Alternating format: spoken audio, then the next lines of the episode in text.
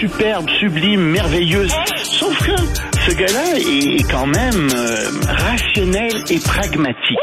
Mais ça pose un très grave problème. Je t'assure qu'il n'y a aucun politologue sérieux qui va te dire Un politologue, pas comme les autres. Loïc Passy. c'est pas le temps de faire ça. Loïc, bonjour. Bonjour Benoît. Bon, les gens continuent de mourir en Ukraine. Ben là, il y a eu un accident. Enfin, on ne sait pas ce que c'est exactement. Mhm. Il y a un hélicoptère qui est tombé. Euh, il y avait à son bord un ministre qui était le ministre de l'Intérieur. Euh, il y a 14 personnes qui sont décédées, dont un enfant, parce qu'en plus, l'hélicoptère est tombé sur une maternelle, donc il y a 25 br- blessés. C'est vraiment un drame, euh, même s'il n'y avait pas la guerre en Ukraine, on en parlerait. Ouais. Euh, donc oui, euh, il y a des gens importants qui sont morts là-dedans. Le ministre donc de l'Intérieur, le vice-premier ministre de l'Intérieur. En fait, en, en tout, il y a six hauts fonctionnaires. La question qu'on se pose, c'est est-ce que c'est un accident ou c'est un attentat? Toutes les pistes sont ouvertes pour le moment. L'hélicoptère venait de décoller et il y a des témoins qui disent que il était en feu euh, dans les airs et qu'il est qui, euh, qui s'en est tourné en rond et qu'il est tombé. Ça prend pas feu facilement comme ça un hélicoptère. Euh, moi, si je pense que malheureusement, il s'agit peut-être d'un attentat, parce qu'il faut bien dire qu'en Ukraine, euh, il y a des Ukrainiens, des Russes, euh, Ukrainiens qui sont du côté des Russes et euh, qui peuvent faire ce genre d'attentat. Il y en a un peu partout. D'ailleurs, les Ukrainiens ont arrêté énormément de gens qui étaient pro-russes, euh, en particulier des, il y avait des juges, des politiciens, etc. Et euh, c'est des collabos. Il faut bien les appeler par leur nom, c'est des collaborateurs. Euh, et ça, malheureusement, euh, euh, l'Ukraine en, en est pleine de ces gens-là aussi. Mais pour Euh, l'instant, on n'a pas de preuve que... on n'a pas de preuves. On ne sait pas ce que c'est, on ne sait pas du tout euh, ce dont il s'agit, mais on, on attend. Et évidemment, euh, il va y avoir une enquête. Les Allemands euh, ont dit qu'ils allaient, euh, euh, qu'ils allaient, enfin, ils ont offert leur leur euh, leur aide, leur soutien pour pour faire enquête là-dessus. Mais tu vois, pendant ce temps-là, euh, on parle pas de la guerre euh, en Ukraine tant que ça. c'est-à-dire, On parle de l'accident, mais il y a quand même des choses qui se produisent. Euh, les, les, les, les Russes continuent à avancer très légèrement, à grignoter du territoire ukrainien, mais surtout, surtout, euh, ils ont annoncé qu'il allait avoir une grande réforme de leur armée. Euh, et ça, c'est euh, c'est le ministre de la Défense qui a parlé de ça, Sergei Shoigu, et il a dit, écoutez, on va augmenter le nombre de soldats de 1,35 million à 1,5 million, et à mon avis, ils vont pas s'arrêter là. On va augmenter le nombre d'entraînements au sol, le nombre de spécialistes. Il va y avoir plusieurs nouvelles divisions. Et, et ça, ça pose toutes sortes de questions.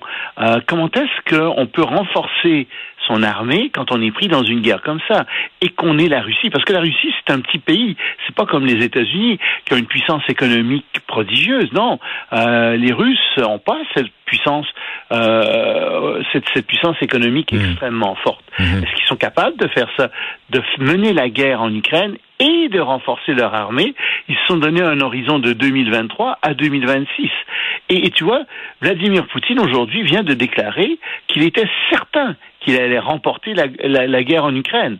Probablement comme il était certain de remporter la guerre en Ukraine à l'intérieur de trois semaines.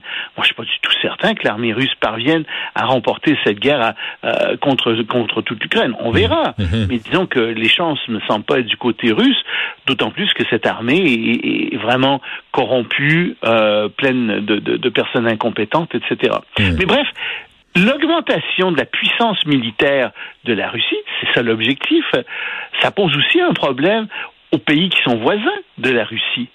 Parce que ces pays sont souvent d'ex-républiques de l'Union soviétique, et avec ce qui se passe en Ukraine, ben ils vont craindre d'être envahis par euh, une Russie qui serait encore plus forte. Ça va créer un précédent. Ben, c'est pas une bonne politique, si tu Ouais. veux. Moi, si j'étais voisin de la Russie, je, je m'armerais encore plus et j'essaierais d'avoir des alliances militaires avec tous les ennemis de la Russie, Hmm. euh, Qu'est-ce que, gens. qu'est-ce que ça change, Loïc, que l'Allemagne soit en faveur euh, de la constitution d'un tribunal spécial pour le- juger les crimes de guerre euh, russes? Ça, c'est très intéressant parce que, euh, tu vois, il- en théorie, le problème qu'il y a, c'est qu'il y a, il y a bien sûr, euh, et, et ça, c'est en fait la ministre euh, russe, euh, de- une ministre russe de la Défense, euh, non, des Affaires euh, extérieures, qui, qui, qui a déclaré ça avant-hier devant l'Académie de droit international de l'AE. Et euh, cette ministre a dit, écoutez, on a des problèmes. La Cour pénale internationale a des limites face à la guerre en Ukraine parce que ni l'Ukraine ni la Russie n'ont adhéré à la Cour internationale de justice. Donc, c'est difficile pour cette Cour de faire ça. Cependant, l'Ukraine, en 2014, a demandé à la Cour internationale de justice d'enquêter sur des crimes de guerre qui auraient été commis par la Russie. Et sur cette base-là, il serait possible de créer une espèce de sous-cour, sous de, de, de, cour spéciale, de tribunal spécial, sous euh, la, juridiction de la Cour internationale de justice pour juger des crimes de guerre russes. Il suffit qu'une des deux parties euh, ait, euh, si tu veux, demandé euh, l'autorité de, la Cour pour que ça marche. Et ça, ça signifie que on va mettre en place dans les jours qui viennent, peut-être pas dans les jours qui viennent, mais je dirais dans les mois qui viennent, un tribunal spécial et on va commencer à juger la Russie. Et ça va poser des problèmes à la Russie, ça va poser des problèmes aux dirigeants russes qui sont de plus en plus, sais, qui font des déclarations de plus en plus outrancières. Euh, et je pense que eux commencent vraiment à sentir la soupe chaude.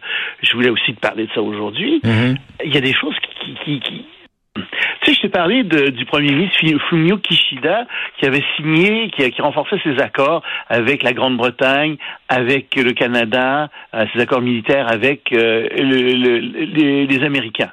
Réponse du premier ministre, euh, réaction du premier ministre russe. Eh ben, Monsieur Kishida, le premier ministre du Japon, devrait se faire harakiri. Oui.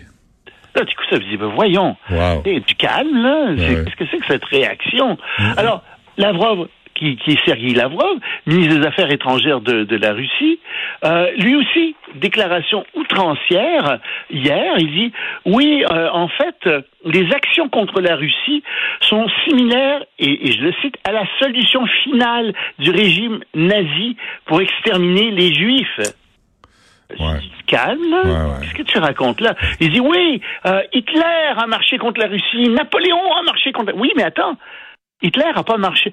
La Russie a agressé un pays, elle, elle essaie de conquérir un pays d'Ukraine. On n'est pas du tout dans les mêmes circonstances. Et Staline avait signé une entente avec Hitler là, oui, de non-agression. Oh, oui, oui. Ouais. Puis Hitler s'est viré de bord puis il l'a attaqué. Euh, ah, bien sûr. Bon, euh, parle-nous de, des procédures euh, de renvoi contre des membres du cabinet de Joe Biden et qui a aussi des problèmes avec son frère Frank, qui parle de lui sans arrêt là pour euh, signer des ententes. Oui, mais le, problème, c'est que les, répu enfin, les, républicains essaient de, faire euh, des, de, de démettre un, un, certain nombre de personnes et euh, leur première cible, cible est le secrétaire à la sécurité intérieure, Mayorkas, Monsieur Ale, Ale, euh. Pourquoi? Parce que c'est lui qui est responsable des frontières. C'est lui qui est responsable du problème, de régler le problème des immigrants illégaux. Alors, ils viennent de demander à trois comités euh, de la Chambre des représentants, dont le comité de la sécurité intérieure, le comité judiciaire, etc., de d'examiner ça. Ils appellent des témoins et ils voudraient le démettre. Mais écoute, ce serait la première fois, non, ce serait la deuxième fois dans l'histoire des États-Unis qu'un secrétaire serait démis de ses fonctions. La dernière fois que c'est arrivé, c'est en 1876, démis de ses fonctions, il n'a même pas été. Mmh. C'était le secrétaire à la guerre. La Chambre avait voté pour euh, sa démotion, mais finalement, euh, il a été acquitté par le Sénat. Donc, ça s'est jamais fait.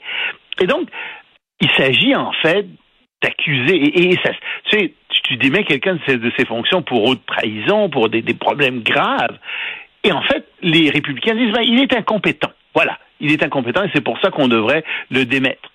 Ben, même s'il était incompétent, est-ce que les lois américaines permettent véritablement à la Chambre des représentants de démettre quelqu'un pour cette raison-là? C'est pas sûr. Mm -hmm. C'est pas sûr. Mais même en admettant qu'ils soient incompétents et en admettant que la Chambre des représentants puisse le faire, ça pose quand même un problème au président de la Chambre, M. McCarthy, parce que lui, il faut qu'il s'assure que tous les républicains vont voter de son côté ou à peu près. Parce qu'il suffit qu'il y en ait six qui disent non, on n'est pas d'accord avec ça. Pour les raisons que je viens d'évoquer, par exemple. Mm. Et là, ça tombe. Puis lui, il perd la face complètement. Puis il pourrait même perdre son poste. Il pourrait avoir une nouvelle élection. Il vient d'entrer en poste, là. Donne-lui une mais chance. Oui, mais oui, mais ça te montre la précarité de, de, de sa position. Ça te montre aussi euh, combien euh, ça va être difficile dans les mois qui viennent, dans les, les années qui viennent, euh, pour lui et pour les républicains de gouverner. OK. Et rapidement, Loïc, euh, les, ces chrétiens persécutés dans le monde? Ben, il y en a beaucoup qui sont persécutés dans le monde. L'ONG Porte Ouverte vient de publier ça et dit on, on fait face aux pires persécutions euh, depuis 30 ans. Euh, il y a des, la persécution dans 76 pays. Il y a 76 pays où la persécution est forte ou extrême. Euh, le pays où qui persécute le plus, c'est la Corée du Nord. Il y a des églises chrétiennes secrètes qui existent là-bas. Alors, inutile de te dire, on, tue les, ceux qui fondent ces églises-là et on jette les autres en prison. Euh, il y a beaucoup aussi de persécutions en Somalie qui arrive en deuxième position, troisième position au Yémen, quatrième position l'Érythrée, cinquième position euh, la Libye. Beaucoup de ces pays en fait sont des pays euh, musulmans et donc on parle en fait d'un nombre assez considérable de personnes qui sont persécutées. On parle de 360 millions de chrétiens qui sont persécutés à travers le monde. Bon, ben c'est noté. Loïc Tassé, merci. À demain. Salut.